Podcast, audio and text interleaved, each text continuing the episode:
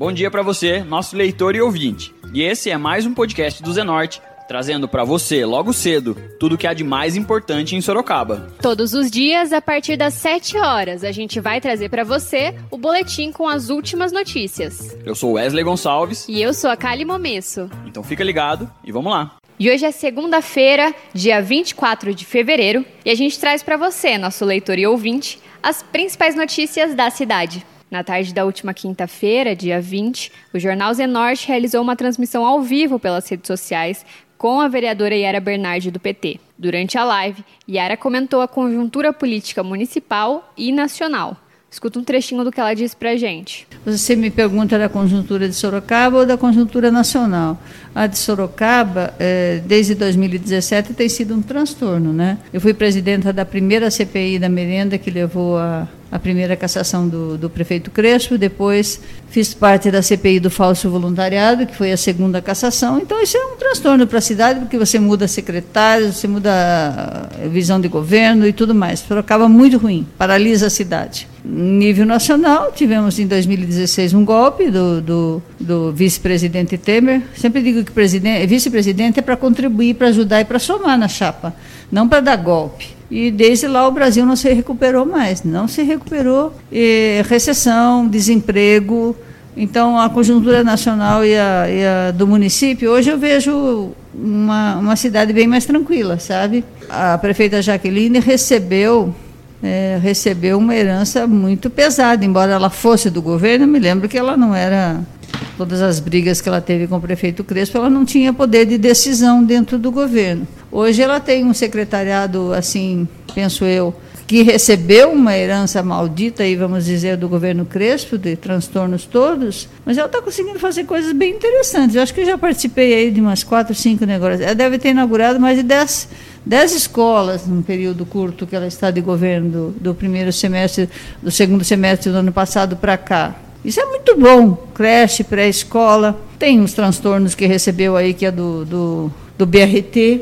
Eu fico pensando, paralisa obra? Não paralisa?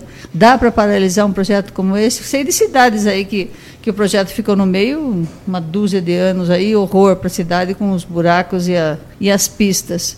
Mas ela tem conseguido, prometeu coisas interessantes para a cidade que eu espero que se cumpram, que é fazer concurso para a área da educação prometeu concurso agora também nesse primeiro semestre é, para a área da saúde, para a contratação de profissionais médicos e equipes de apoio no, nas unidades básicas de saúde também abrir edital para empresas, aí a gente volta a falar de escola, que é um dos assuntos aqui, para manutenção das escolas e das unidades básicas de saúde, são, são pontos positivos, sabe? E o relacionamento com a Câmara, como você perguntou, é bem melhor hoje, bem melhor do que com o prefeito Crespo, que era de uma instabilidade que a gente nunca sabia como é que ele ia se comportar parlamentar também criticou o comportamento de José Crespo, tanto como vereador quanto como prefeito. Escuta só.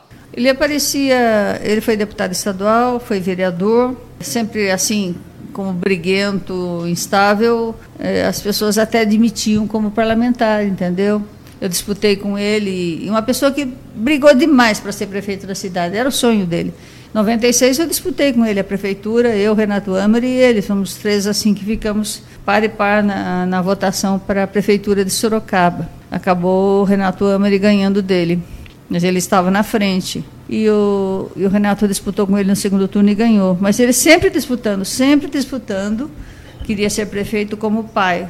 Mas depois, como eu já, vi, eu já conhecia ele, sabe da administração do quê? Da URBS. No primeiro mandato do prefeito Crespo, do prefeito Panunzio, ele foi administrar a URBS. Quem é mais velho aqui da cidade conheceu quando ele instalou na, nos ônibus a catraca que ele dizia que era eletrônica, com ficha magnética, que qualquer um falsificava a ficha. Ficha é dinheiro, certo? É moeda. Falsificava no fundo de quintal. Foi a primeira CPI da Câmara Municipal de Sorocaba, fui eu que implantei na época para investigar é, banca de jornal que vendia um milhão de fichas, falsificação de fichas uma administração totalmente caótica dele. Esse, esse era, essa lembrança, você, você falou bem, essa lembrança que eu guardava do Crespo, que ele não tinha visão administrativa nenhuma quando ele passou pela URBS. Foi um desastre. Ah, inaugurou os terminais. Foi o prefeito Panunzi que fez os terminais e ele acompanhando a obra. Ficou como aquele que fez os terminais no centro da cidade. Mas a administração da URBS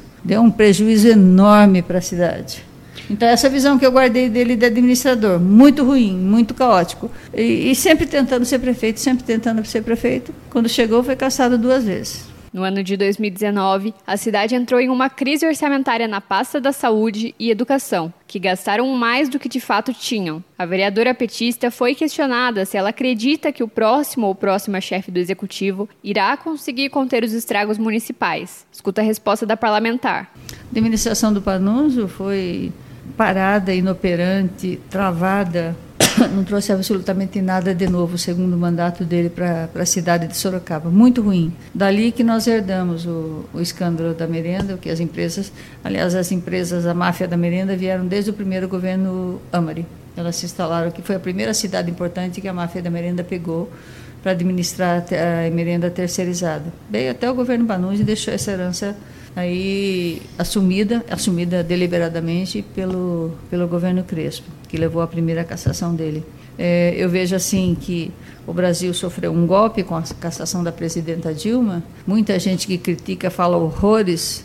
Vá comparar os dados que nós tínhamos de, de quando a Dilma ganhou a, a segunda eleição. Eu estava no Congresso Nacional é, como deputada, o boicote que Eduardo Cunha, aquele bandido, aquele assaltante que está preso hoje, fazia dentro da, da, da, Câmara dos Deputados, boicotando projetos, boicotando o Brasil, não a presidenta Dilma, e preparando junto com Temer, que era o vice, o golpe. Essa história de que acho que ninguém nem lembra porque que a presidenta Dilma foi, foi caçada pedaladas, quer ser uma antecipação de, de orçamento, que o Bolsonaro cansou de fazer, que os prefeitos cansam de fazer, que não é crime mais, aliás, nem é mais crime. Não tem nenhum crime contra ela. Está livre, solta. Não tem nenhum crime contra ela. Foi caçada não por corrupção nem por nada, porque ah, ela operou de forma errada o orçamento. Não prejudicou ninguém, foi caçada e o Brasil afundou. Aí eu vejo assim os deputados da situação, hoje inclusive acho triste isso, o PSDB apoiando o governo Bolsonaro, é, o deputado Lipe vem anunciando maravilhas, anunciando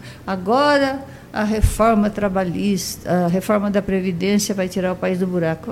Os trabalhadores vão sentir aos poucos, e a, a tal da reforma da Previdência, as pessoas vão sentir um pouco o desastre que, que isso vai significar para os trabalhadores. Depois vamos prometer uma outra maravilha para tirar o, país, do, tirar o país do buraco, que é a reforma trabalhista. Tirou direitos, não se gerou emprego, precarizou-se as relações de trabalho, diminuiu o número de carteiras assinadas assim aos milhões no Brasil. A economia diminuiu, portanto, menos recursos vêm para cá, fundo de participação dos municípios, recursos do Fundeb. Eu vejo como uma eleição super complicada que a gente vai ter que explicar e os candidatos vão querer prometer coisas municipais que eles não vão cumprir se o país não retomar o crescimento. A chapa da esquerda já ventila uma união entre Raul Marcelo, do PSOL, e Paulo Eustásia, do PT, para concorrerem respectivamente como prefeito e vice-prefeito nas eleições de 2020. Questionada sobre a união da esquerda para as eleições, Yara Bernardi apontou que parte da população eleitora busca o fim do conservadorismo na cidade, o que levou Raul Marcelo ao segundo turno em 2016. Eu vejo que o eleitor sorocabano tem sido muito conservador. Na eleição passada, uma parcela significativa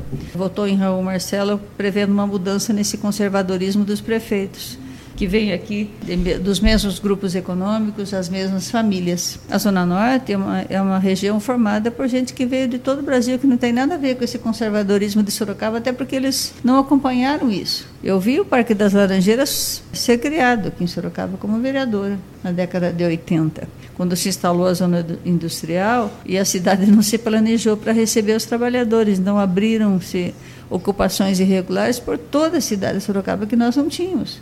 Então você traz as fábricas, você gera emprego, mas não pensa em oferecer a infraestrutura. Isso foi para Nunzio Pai, a infraestrutura que os trabalhadores precisavam. Aí surgiu o Parque das Laranjeiras, ocupações irregulares, o antigo Jardim Lilu Ipiranga, pela cidade inteira, porque os trabalhadores tinham que ter onde morar, não? mas não tinham loteamentos para ele. Depois vem um grupo econômico aí do Renato Amari que ofereceu lotes para os os moradores. Aqueles 5 por 25, que eu acho que nunca deveria ter acontecido na cidade, porque você vê quando nas ruas que tem 5 por 25 não tem onde estacionar o carro, né? Dizendo que iria oferecer lotes mais mais baratos para o cidadão poder comprar, os trabalhadores, mas isso também trouxe transtornos para a cidade que poderiam ter sido oferecidos coisa, infraestrutura melhor para os trabalhadores. Não tinha asfalto nos loteamentos, não tinha, quando muito, a luz e água. A cidade assim não se preparou para receber esses trabalhadores. E eu vejo aqui essa, dessa mesma forma as famílias e os, e os, grupos econômicos que comandam essa cidade se revezando no poder, mas são sempre os mesmos. É Panunzio pai, Panunzio é Crespo pai, Crespo filho, Renato Amer, falam que vão apresentar agora o filho do, do Renato e assim por diante. Mas são os mesmos grupos, mesmo que não seja.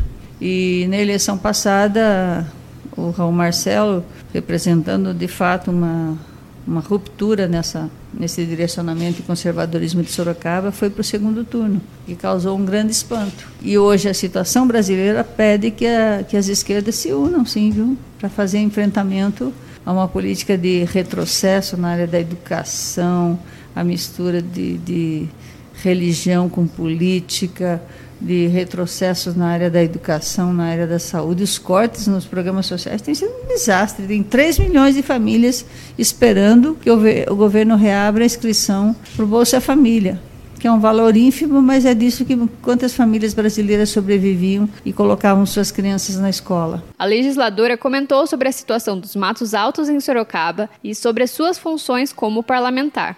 Escuta só. Eu vejo que pessoa, as pessoas cobram uma, uma realização, um cumprimento das políticas públicas, como, por exemplo, manter, manter as praças, os canteiros centrais das avenidas, o mato cortado, que era uma, era uma situação comum na cidade. Nós tínhamos esse serviço funcionando, não tem mais. Eu não encontro mais médicos na unidade básica de saúde. Tá, já tiveram. E as pessoas cobram o que essa cidade já teve em alguns anos anteriores. Porque nós tivemos em, em, em, políticas, eu falo muito claramente, anos que os prefeitos navegaram em uma economia brasileira muito melhor. Então eles podiam contratar mais, tinha emprego, pleno emprego no Brasil. Hoje as prefeituras têm uma retração de, de recursos. E você comentou no início, o que, que aconteceu com o orçamento da cidade que em agosto do ano passado não tinha mais recurso para pagar os compromissos da área da saúde, como a Santa Casa, os PAs e da educação. Uma gestão assim totalmente, num momento de crise que você tem pouco dinheiro, você tem que ter muito boa gestão e prioridades. Então, eu vejo hoje uma situação limite, que a prefeita tem que ver se corta o mato, ela deixa o hospital funcionando. Isso incomoda as pessoas porque as pessoas já tiveram tempos melhores, né? Mas hoje os orçamentos estão muito mais apertados pela crise o, a pressão sobre os projetos, sobre as políticas públicas na cidade, que é a rede básica de saúde, que é a, a, vaga na escola, a pressão é muito maior sobre os prefeitos e muito menos dinheiro. E aí é o reflexo da, da, da, recessão econômica do país. Por isso que eu digo para você que vai ter que ser os, os candidatos a prefeito se desdobrarem para mostrar que se a economia não retoma no país, as dificuldades das prefeituras e, a, e as políticas públicas terão muito mais dificuldade de serem cumpridas. Yara também falou sobre seu levantamento sobre a situação das escolas municipais. Nós aprovamos na cidade, acho que foi na, legislatura, foi na legislatura passada, 2016, o Plano Municipal de Educação. Eu participei do Plano Nacional de Educação. Estava no Ministério da Educação em São Paulo trabalhando quando nós cumprimos o Plano Estadual de Educação e depois Sorocaba. Os municípios fizeram a sua parte. As metas nacionais que nós tínhamos que cumprir em 10 anos no Brasil com a educação. E uma delas não vai se cumprir absolutamente porque os recursos do pré-sal da Petrobras eram para educação.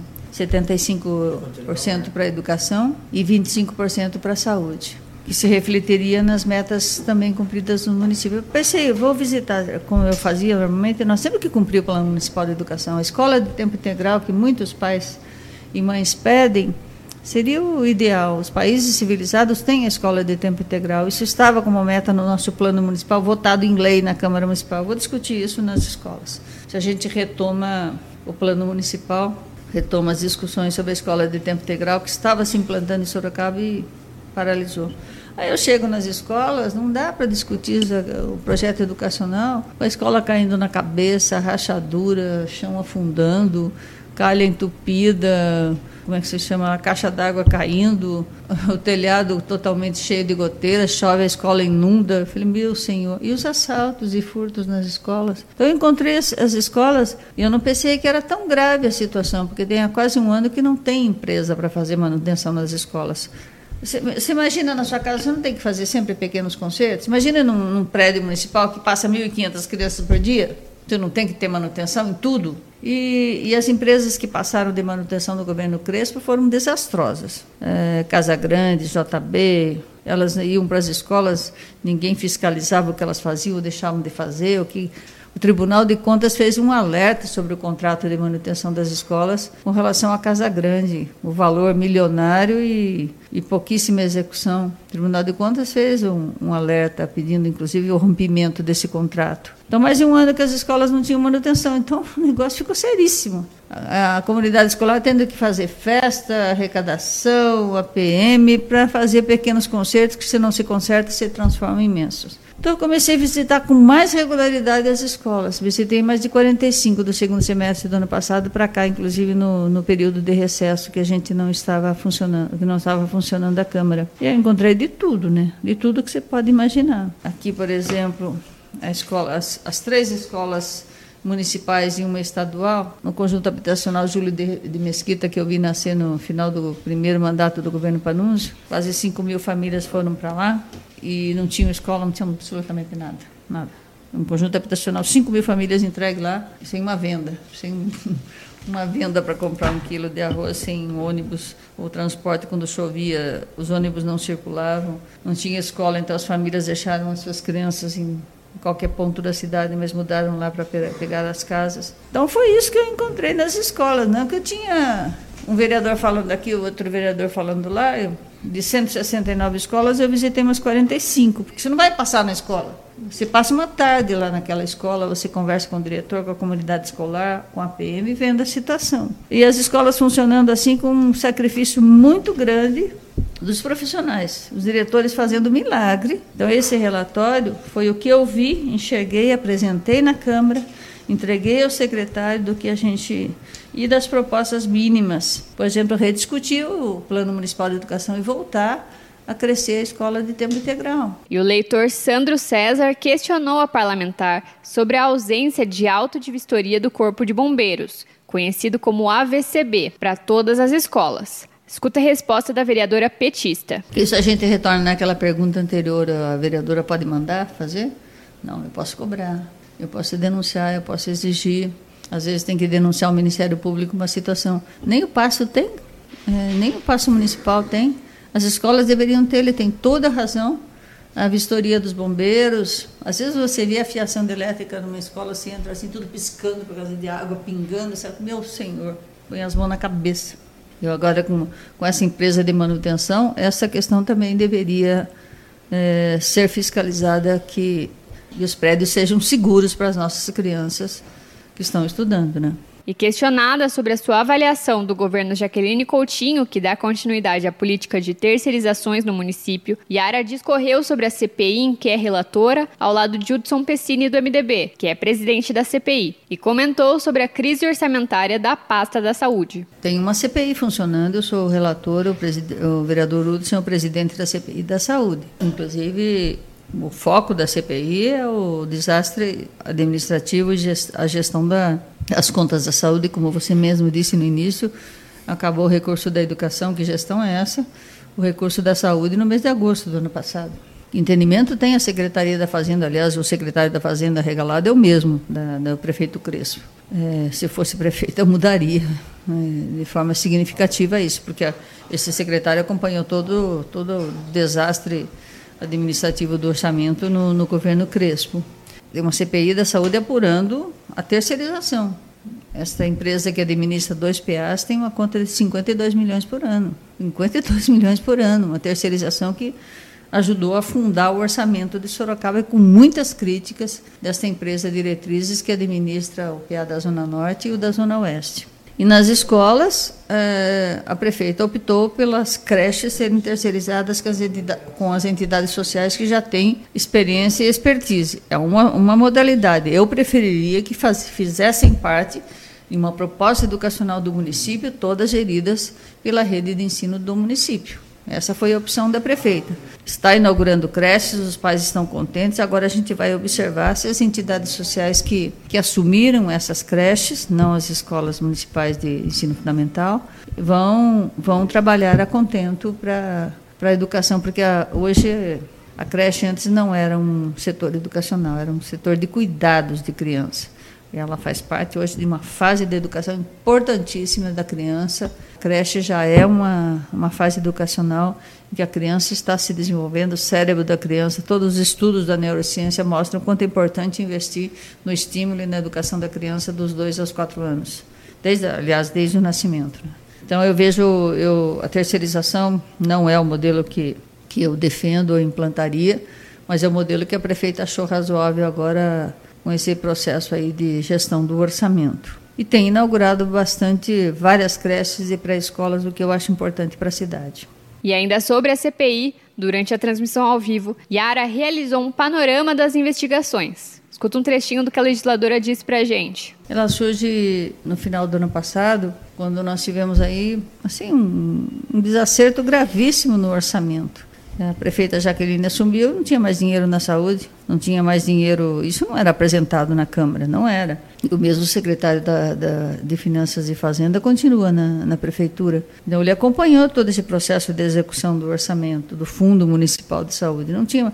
Todo mundo lembra na cidade: vai pagar a Santa Casa ou não vai? A Santa Casa vai pagar os funcionários, a Santa Casa vai entrar em greve, a GEPASSE não vai receber, a Santa Lucinda também não, onde, onde acontece a maioria dos partos na cidade. Foi assim um escândalo na cidade e não tinha dinheiro mesmo, né? Então é isso que nós estamos, essa gestão do, do, dos recursos da saúde, pegamos os contratos maiores, por exemplo, a empresa diretriz ganha 52 milhões por ano para administrar dois PAs. É um é um valor assim significativo. A gestão dos postos de saúde, os contratos maiores que nós estamos examinando são aqueles terceirizados, principalmente no setor da terceirização. Tem uma empresa que é contratada há mais de 10 anos para fazer o prontuário da prefeitura. O que é o prontuário? É a vida do cidadão na área da saúde, onde ele passou, que doença ele tinha, do que ele se tratou, o remédio que ele tomou. Eu vou no PA, eu vou no posto de saúde, o médico abriria o meu prontuário e sabe quem sou eu. Meu marido é médico da rede de saúde da, da prefeitura, concursado há mais de 30 anos, quase 30 anos.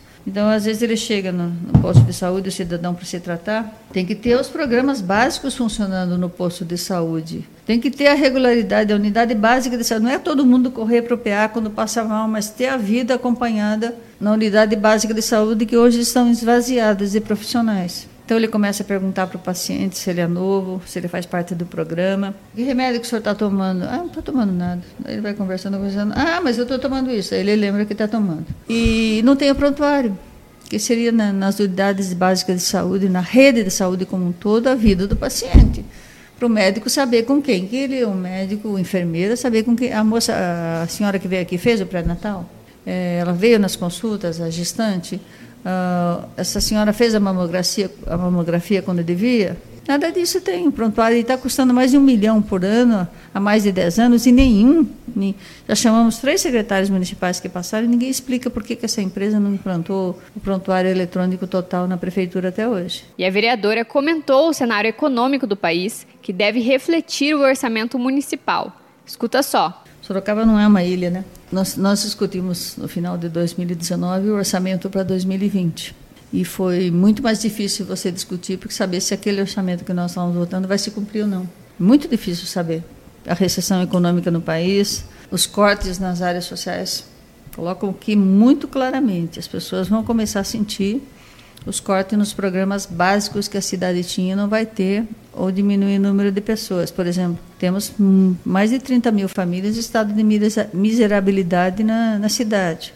Todo um contingente de adultos analfabetos que não vão ter, talvez, a educação para jovens e adultos. Os cortes na saúde, nos programas sociais, isso vai começar a se sentir. Será que o orçamento que nós votamos vai se cumprir? É uma incógnita. Eu não sei do futuro do país amanhã. O parlamentar foi questionada sobre os gastos da Câmara dos Vereadores e como os legisladores podem diminuir seus gastos. Escuta o que ela disse. Acho que por três vezes, nos três quadrimestres, a Câmara economizou recursos e repassou porque nós temos um valor determinado que é da Câmara Municipal, orçamento do funcionamento da Câmara, que é específico do Executivo Orçamento e o da Câmara do Poder Legislativo, que são separados. Muita gente pergunta, você trabalha lá na prefeitura? E lá na prefeitura, como é que tá as coisas? Eu falei, não, eu não trabalho na prefeitura. Eu sou da Câmara Municipal, a pessoa fica me olhando ainda. E um monte de crítica que a gente recebe na, na rede social, porque as pessoas não têm isso, deveria ser um, um, uma, como é que se diz, matéria de escola, funcionamento dos poderes, as tarefas dos poderes.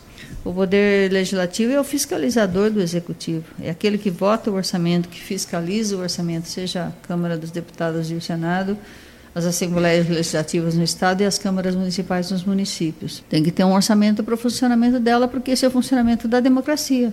Quando acontece um problema na cidade, um grupo de, seja um grupo afetado, um grupo da cidade, seja da, uma escola funcionando mal, um problema na, na saúde, o primeiro lugar que as pessoas procuram é na Câmara. Eles não vão gritar lá na frente do judiciário que eles não, um direito deles não está sendo cumprido. Eles não vão lá, pouquíssimas vezes, na porta da prefeitura protestar, porque ela que executa a política pública. É no, no legislativo. E, ao mesmo tempo, é o poder mais atacado. É o mais aberto. É lá, e o vereador recebe, o vereador está por ali, o vereador está no seu bairro. É, pelo menos cada um que fiscalize o vereador que elegeu, né? E é o primeiro que fala, ah, por que, que não fecha a Câmara? O vereador não deveria ter salário nenhum é, gasta muito com o legislativo, o vereador não faz nada.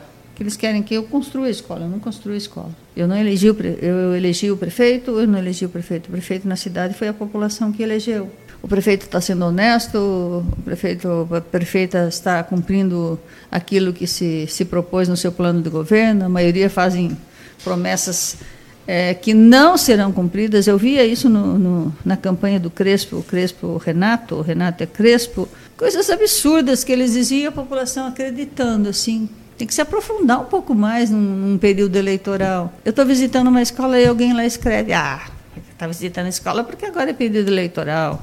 Mas como assim? Eu estou 40 anos na política. Eu estou falando de mim. Estou 40 anos na política agora que estou visitando a escola. Faz 40 anos que eu atuo na área da educação. É, escrevem essas besteiras. A Câmara fez, sim, fez economia. Perdemos assessores. É, devolveu recursos para a prefeitura e ajudou a prefeitura com recurso da Câmara do orçamento dela, repassando.